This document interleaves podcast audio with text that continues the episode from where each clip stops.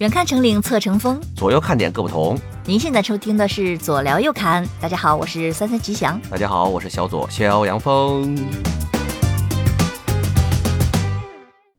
哎，吉祥，你知道吗？嗯，最近啊，哥们儿对一个中年油腻胖子是深感佩服。谁呀、你表姐家的二舅啊？哎，你还要这么说呀？他要跟我真是亲戚，我也不拒绝。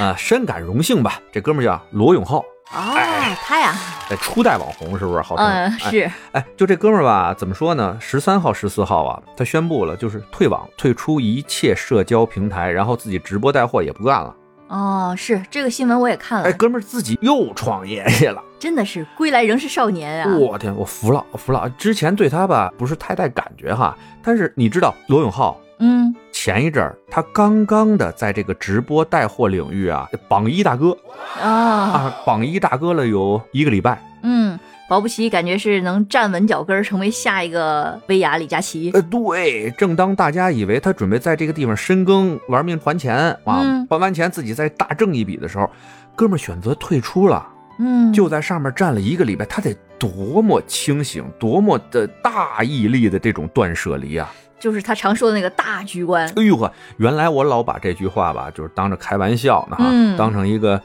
啊， 经历了无数次那个社会的挫折、毒打的这么一个中年胖子的自嘲哈。嗯，没想到哥们儿是真有大局观，哎，是的，他办的这件事儿呢，就让我就对他产生了真是浓厚的兴趣。不是跟、嗯刚才跟你说嘛，因为我对这种 中年油腻网红完全不带感。之前呢，知道他的事儿呢，也是有一耳朵没一耳朵这么听着。嗯他这个宣布退出了以后，我就真是特意结合自己之前的一点了解，嗯，然后又看了一些别的网上的一些资料，梳理了一下这哥们儿的这个经历哈和和一些事件吧。哎呀，可以的，哎，咱就这么说啊，咱不说这个直播带货不做了，微博啊，嗯哥们儿玩微博玩了十三年，嗯是一千七百多万粉丝，大为那是大为不，嗯一千七百多万粉丝，那那你想，你你也做过新媒体对吧？嗯，这代表了多少钱啊？这得那是是呃流量为王的时代嘛。他说退就退了，他能做出这个事情来，就说明这哥们儿对自己这个聚拢人气的这种能力有超强的自信。嗯他并不是说啊，他这次退网，他就真的能淡出这个公众的视野，他肯定还能干些事儿。哎，以炒作起家的人，那啊是那是，他不可能啊。他有这能力。那你想想啊，他还钱的速度有多快呀、对呀、而且啊，罗永浩这不是要离开微博嘛？嗯那简直无数的粉丝就在他的评论区里边一一惜别呀。嗯你也能看出来，他就在社交平台上的人气能有多高了。这不是他们一一惜别啥呀、他们就是怕再也看不到他的动态啊、也看不到他的金句了。哎呀，你放心吧，嗯我刚才说了嘛，一个靠炒作起家的这么一位啊初代网红，嗯他不会放弃这个阵地的，你知道吧？而且说实话，呃，这个网上呢有对他质疑的，呃，有这样那样说他的，但是啊，罗永浩的铁粉儿那对他真的是死心塌地的跟。嗯，恨不得比那些钢丝还忠诚，你知道吗？好像这胖子呢，代表了这一代人的这种理想，嗯，是吧？是的，是的，啊很纯粹的一种精神。哎，就是很多人都愿意，就是哪怕不要钱，也嗯愿意跟着这胖子干，不是那种小男孩、小女孩、小姑娘那种，哎一拍脑袋啊，哎，一拍脑，真的是那种成年人，而且很多人都是在各种领域里边功成名就的这种人，嗯，成年男士。对他激情告白，你知道吧？哦，我就这么跟你说吧，就是一个人崇拜明星，嗯可能都没这么忠诚，没这么，这是怎么说呢？能坚持二十年。，因为他可能跟一些信念是挂钩的。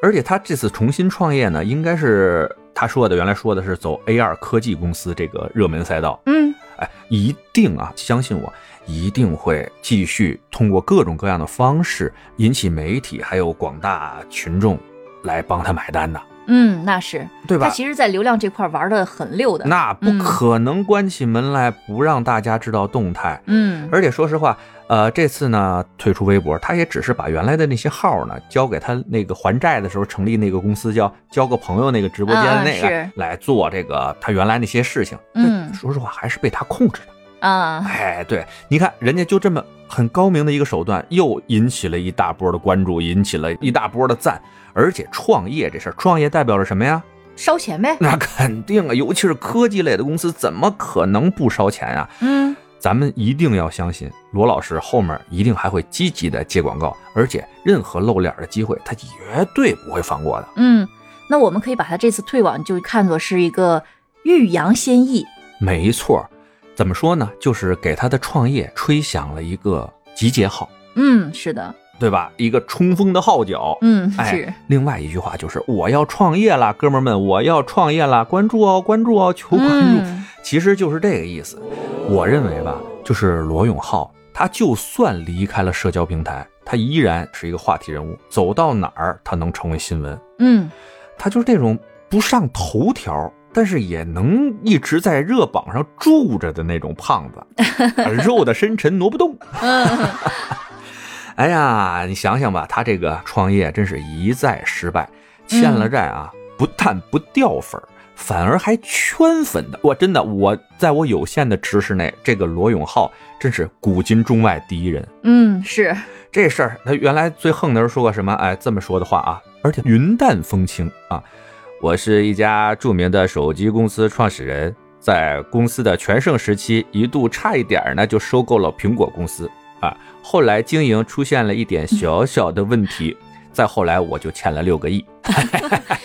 哎呀，就跟欠六百块似的、啊说的，而且这这哥们儿就是能云淡风轻的把这个话呢就说出来，就就就这么说吧，这还债这事儿啊，就在老罗的嘴里边儿，基本就是个梗了。哎嗯，，但是他抛这个梗的时候呢，真有人给他接这梗。最横的，连人民法院都给他下场背书了。嗯，哎，人民法院的那个官方微博上面写着啊，啊，今晚脱口秀什么决赛中，罗永浩表示他在二零一八年年底的六个亿债务已经还清了四个亿了，什么什么后面一对，嗯，然后人民法院证实他说的是真的，这个影响力就有点儿那是，厉害了哈，嗯这硬气真是。而且在当今这个怎么说呢？呃，可以说物欲横流也好，还是一个经济相对下行的这么状态也好，我最佩服这个胖子的一点啊，就是就算是事儿没干成，他也不吵不闹不耍赖，嗯就是真敢背责任啊。嗯，我回看了一下他那个锤子科技不是亏了吗？嗯就是让他欠六个亿那个事儿。对，啊，其实按照公司法哈、锤子科技的六个多亿的债务，罗永浩他自己必须承担的嗯只有呃一个亿左右吧，或者一个多亿，也就这么个数。嗯本来呢，他可以让这个公司呢进入破产清算的这个程序，然后他就承担自己个人的那份债务就好了，嗯不用背六个多亿的债务。但这哥们儿就是硬气。二零一九年，就这罗永浩公开表示不进行破产清算，他一个人要把这六个亿还了。哇，你再对比一下，曾经的也是被吹成神话的那个贾先生，到现在也没敢回来啊呀、呃，你说起贾先生了哈，哎，就这我就不不想说。其实我有一段时间对贾先生这个感官还是挺好，咱不说他， 哎，咱不夸罗胖子的嘛，哎嗯，咱不说那假的，咱说个说罗个 的，真的，嗯人家是真《还传》啊，那是对吧？对吧？嗯咱假的不提，好吧？哎，就是怎么说呢？他这刚开始吧，宣布这个直播带货还债的时候，网上好多人骂他，因为你想，他一个人欠了六个亿的债， 嗯，那债主子总归是多的，包那括肯定有人对他的投资啊，或者一些对他本来期望很高的吃瓜群众什么的，对吧？那大家就说他了，啊，直播带货你就是赚外快，对吧？趁机赚快钱，你就你就承认就完了，对吧？嗯没想到这棒子吧，他他他就是承认了， 他说是我就是挣快钱，我还债呀、而且那个脱口秀大会你看过吧？嗯我也是挺爱看的。他就说啊，自己就是欠的这个债吧，就算卖艺，嗯他也得还上。就包括拿这个还债、自己欠债这个梗，自己说了很多脱口秀，那自黑的程度啊，下手也是狠的。嗯，那这他就已经把自己骂成这样了，那些想黑他的人都没他自己黑的好，那还有谁好意思 再黑他呢？而且真的以此圈粉了不少啊，嗯，是，嗯就我也是当时看这个脱口秀大会的时候，也是关注了他这个嗯还债的一个行为。其实包括上一期没他的时候，因为他忙着还债啊，嗯，我都觉得少了点灵魂。少了点大局观是吧？对对，啥啥大局 观，哎呀，其实啊，咱们回看啊，这个罗永浩直播带货这事儿也不是一帆风顺，对吧？那是嗯，直播带货首天嗯第一，天我还真看了一下，但是我没看一全程，我就随便翻了一眼。嗯啊，我人挺多，人气挺高的。但其实后来第二天有人跟我说啊，说他这个首秀的当天，那就是各种翻车，你知道吗？嗯，就是没经验，你不那要是以为直播带货刷个脑袋就能干， 对对对对吧？，你得叭叭叭一直不停的说，起码四个小时起。嗯，对不对？你嘎嘎嘎说这说那的，哎，不听说把这胖子忙得一头白毛汗。但是我告诉你啊，但是当天的带货交易总额超过了一点一个亿，嗯，这太吓人了。是，当时也上新闻了，应该是，嗯，活活的就创下了抖音直播带货的新纪录。这个第一天啊，首秀虽然不是很成功啊，虽虽然说从表现上不成功，但是钱上还是可以的啊。嗯，后面也可不是一帆风顺的。后面他从选品啊，以及这个卖货、啊、发货各个层面，陷入了很多纠纷，有假货吧，有质量差吧什么的。嗯，哎，这胖子从来都是正面回应，那是不赖账，这哥们儿该赔赔，该道歉道歉，从来不给自己找理由。嗯我这个也是硬气，嗯，够爷们儿，嗯，可不，他通常能干的就是三倍赔偿。嚯，一般啊，他也说了，因为一般商家不愿意这么干，我们直播间这么干，肯定呢是特别有利的广告，人家也是从利益出发，嗯，但是是人做的对呀，那做得是硬气呀，哎，你就想想吧，比起那些。呃，陷入那种啊、造假风波呀，就四处逼别人删文啊，嗯然后取消那些热点的这些东西甩，锅呀，哎哎哎，那罗永浩这真是算有远见的。嗯，别人的嘴是堵不住的呀，是的，是的，要敢于面对舆论，而且，嘿，最横的是什么？你知道吗？嗯，就是有本事再让这个舆论翻盘，哎，这才叫有本事。那是，三年下来吧，应该有三年了吧，嗯，差不多，大家呢还算是接受了这个罗永浩就是认真做直播这事儿，没人觉得他就是为了还债而就是敷衍了事这个，嗯嗯，啊没想到人家说退就退了。好不容易跑到直播界的顶流上了，然后见好就收，哎，我觉得这是一种冷静，因为这碗饭啊就这么多饭。嗯，你一个人吃的太多了呢，就会动了别人的蛋糕。嗯，也是，想一想直播带货的顶流们现在的下场，嗨， 想一想，咱们就不多说了啊。嗯大家嗯想一想，直播带货那帮顶流们，嗯，现在还有谁在蹦跶吗？都很低调，相当低调，哎，而且呢，老罗这块儿啊，他怎么说呢？还有一点，我不知道应该说他是，呃，优点还是缺点的这么一个事情，就是什么呀？就是认真。他在创业里边吧，屡次挫折，屡次失败啊，留下的口碑呢嗯各种各样，但说他最多的就是极致的认真。嗯，你还记着就是，呃，锤子科技当年做手机 T 一那个手机，啊啊，就是迟迟不能发货，才是引起了这个多米诺骨牌的一系列的倒塌。嗯，是的，它为什么不能发货？就是因为很多人都在说老罗对于细节太过苛求了，嗯，他对他这个手机的要求是一种变态的， 对近乎艺术品的那种那种要求。我大概跟你说一下吧，嗯，就他提出了很多就是难以实现的这种设想，比如这个按键和这个前屏之间的缝隙哦，要零点一五毫米之内。哦，而且就是缠绕数据线的那个极限器，要求不能有超过三个的黑点儿，这个就过了，你知道吧？嗯，是是是，就这样的要求吧，那你要求可以提，提出要求，那供应商就给你完成要求吧。那这个事情就造成了什么呀？时间和成本的成倍增加。嗯那是，而且他不是每次老演讲吗？就他的 PPT 永远是在上台前的那一刻才能做好，还在调，告诉你，我感觉啊，他不是在上台之前那一刻才改好，而是他没时间改了，嗯，就是，他要改到上台那一刻。嗯，是的，他还有是处女座吗？不知道 啊，哎，咱这咱查查去。就是他们公司说啊，就是保洁工、嗯清洁工小妹、要怎么擦桌子，嗯，他都要亲自示范。 哎，突然感觉在他下边干活儿其实不是个很幸福的事情哎。呃，分两方面说。嗯，那有的领导就说：“那你走吧，具体你怎么走，人家不管你。嗯”哎，有的领导就告诉你：“哎，你顺着这路走，再往左走，再往右走，再往这么走，不用动脑子，你就走去好吗？”这样倒也轻松，嗯，也啊是，只是不太容易那个发挥啊、员工的主观能动性。啊，嗯这是吧？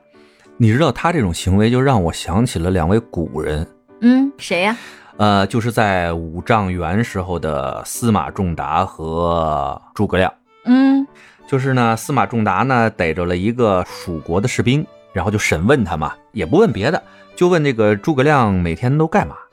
躬耕嘛，人家这是蜀汉大丞相了，还他妈天天躬耕，他妈躬耕啥？然后呢，呃，我忘了原文是什么了，大概意思呢，这个小兵就说：“我家丞相万事都亲力亲为嗯，啊，就是哪怕军资呢超过一吊钱的事儿，他都要过问，嗨，啊就是基本什么事儿都要自己来，什么都不放心。”听到这个事情以后呢，这个司马仲达就哈哈哈大笑啊，嗯说：“诸葛命不久矣。”啊， 是，事事亲力亲为，殚精竭虑。殚精竭虑这个四个字的意思就是快死了，嗯确谁实能天天没事儿担这个精竭这个虑啊？哎，也是做个大丞相，还要事事亲力亲为，哎，所以呢，这个就是跟罗永浩的这种管理公司的方式方法有点像，你没觉得吗？嗯这种极致的风格，其实从企业管理学的角度来说，不是一个合格的老板的做法。那是嗯，对，不是一个帅才，对吧？顶多是一个将才，大将。嗯但是，虽然不是一个合格老板的做法，但这么做却很容易让他成为一个能够让众人追随的偶像。嗯我看了一下哈，锤子科技的一号员工叫朱萧木，嗯，原本在美国当建筑师。你哦你知道，在美国当建筑师相当挣钱的，妥那是妥的中产阶级啊！很吃香的，哎，嗯从锤子科技一直追随罗永浩到直播间，这哥们儿还说，就算老罗要去卖尿不湿，我也去。所以这个工程师是在直播间在帮老罗卖货呢，对呀、哦，就是人格魅力，嗯一个中年男人能够对另外一个男人有这种忠诚的精神，嗯又让我想起了三国的桃园三 结义。哎呀，哎呀，再说一个锤子科技的十九号员工，他们叫老秦，嗯原来在大连开饭馆那段时间，每次听到老罗的语录我都是热泪盈眶的，嗯，尤其是他特别喜欢老罗那句“每一个生命都注定要改变世界，如果你是个正直的人，就会让世界更好一点儿”。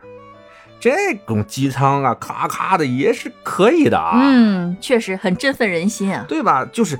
他十三年在微博的混的这种网红经历，让他的金句在网上的流传就甚广，还有跟他这种外形啊，以及这种不服输的精神啊。就落在了很多人的青春岁月中，这种感觉啊，因为十三年嘛，那是足挺长够让一个轻松的少年变成了一个成熟的中年人了。嗯而且这哥们儿还有一最大的本事，你知道是什么吗？就是他不光靠个性圈粉，而且他对这个他自己受众群的这个情绪把握，那可以说是炉火纯青啊！我感觉是。嗯呃，最近呢几年可能也是岁数大了。啊，老罗其实收敛了很多了。 啊过去嗯他最横的两件事儿，早年间，对吧？最激进的两件事儿，嗯一次是砸冰箱，一次是约架。嗯啊，砸冰箱那个事儿就是那个砸西门子那冰箱，啊，这个有印象，而且他联合那两位冯唐、左小诅咒也都听过吧？嗯是哎的，就堵着西门子在公司总总部啊，哐哐哐三台冰箱就砸了，告他质量不行，嗯哎，维权，这是一次用维权带领的一次全民的狂欢，嗯而且啊，这哥们儿大冬天的穿着短袖，把三台冰箱砸完了以后，雇了清洁工来清扫战场，干干净净，啊，不给社会造成一点麻烦。最后，全体人员在人集团门口合影， 哎，就就跟搞了一次完美团建似的，很行为艺术啊，特别行为术，艺术。而且他的举牌的标语还特意有了中英 文版，哎呀，这个想法这个就更横了。还有啊，号称老罗是用语言变现的这么一位先驱者。嗯哎，咱们算不算现在拿语言变现啊？准备哎呀，你强关联是 吧？蹭个热度？嗯我们没想着变现的，我们就是个人爱好。哎呀，聊天儿个人爱好啊，就是他那次是干嘛？约架，不是打架啊，嗯约嘴架。跟一个号称手机评测界的大神叫嗯王自如，这个人也有点耳熟吧？嗯王自如，因为这个王自如啊，说他那个锤子手机不好，呃，当然可能人家也有有一些根据吧，嗯啊，具体的事儿我忘了，我就记着啊，下了战书了给这王自如，就说来啊，咱来直播间对峙啊，对这，结果这王自如就真去了。嗯我不知道王自如这个是有什么勇气啊！这罗永浩原来新东方的老师，嗯，天天上台，初代网红，你惹他干什么？你就觉得你他他是老罗这个普通话不是很好，哎呀，但是以不不影 响，但是以这胖子的这个逻辑能力以及演讲能力，你就觉得这哥们儿你一做手机评测的一个状态，你就能骂得过他。嗯，然后直播间那场架骂下来以后啊，这帮网友看的真是愉快无比啊，就恨不 得恨不得天天撺掇这个老罗找人吵架去，你知道到吗？处约架去吧，哎呀，就是可不，因为大家都把它当脱口秀看啊呃了这。个哎可以当脱口秀看，嗯 就是这事儿吧，讲的是有理有利有节，就到最后啊，就是独角戏了，嗯 啊，就就就没这个王自如说话的份儿了。直接说熄火了。而且最后啊，最后还有一个终结技，最后说了一句啥，你知道吗？嗯，呃，需要我给你报销差旅费吗？哎，哎呀这是杀人诛心了，真的杀人诛心了。就是言下之意就是，哎，你不就是拿了其他手机厂商的好处来黑我们家锤子手机吗？嗯够不够？不够，我再贴你点儿啊！就这种气势，你知道吧？哎呀，嗯总之呢，说白了就是知识分子啊是认可罗永浩的，嗯对吧？因为在罗永浩身上呢，他们也能感觉到那种知识分子的自信和清高。呃，就这帮知识分子，你知道吗？就不管外界的评价如何，他们都能多少保持着一点儿他们自己理想主义的一面儿。嗯所以呢，尽管在直播间就很赚钱，罗永浩呢依旧选择了在哪里跌倒，还在哪里爬回来，回到他那个曾经跌倒的科技圈，重新开始，因为他觉得这个行业才能改变世界，这是他放不下的野心，嗯，是吧？是的，是的，哎，今天也聊了不少了，最后呢，我用一位网友说过的一句话来作为今天的结束吧。嗯，好啊，这位网友说呢，罗永浩让我看见了一种可能性，做自己认为正确却与规则背道而驰的事情时，即使艰难甚至狼狈，也能幽默自信，一步一步的把这件事情做成功。嗯，说的真好。那我们也关注着，看看老罗后续还能翻起多大的浪花，到底是能不能在他这个摔倒的路上再重新站起来。对，在这里嗯我们也祝福这个乘风破浪的胖子吧。嗯 好的，好的。那大家对罗永浩有什么样的看法呢？那我们评论区见，好嘞，大家拜拜。拜拜。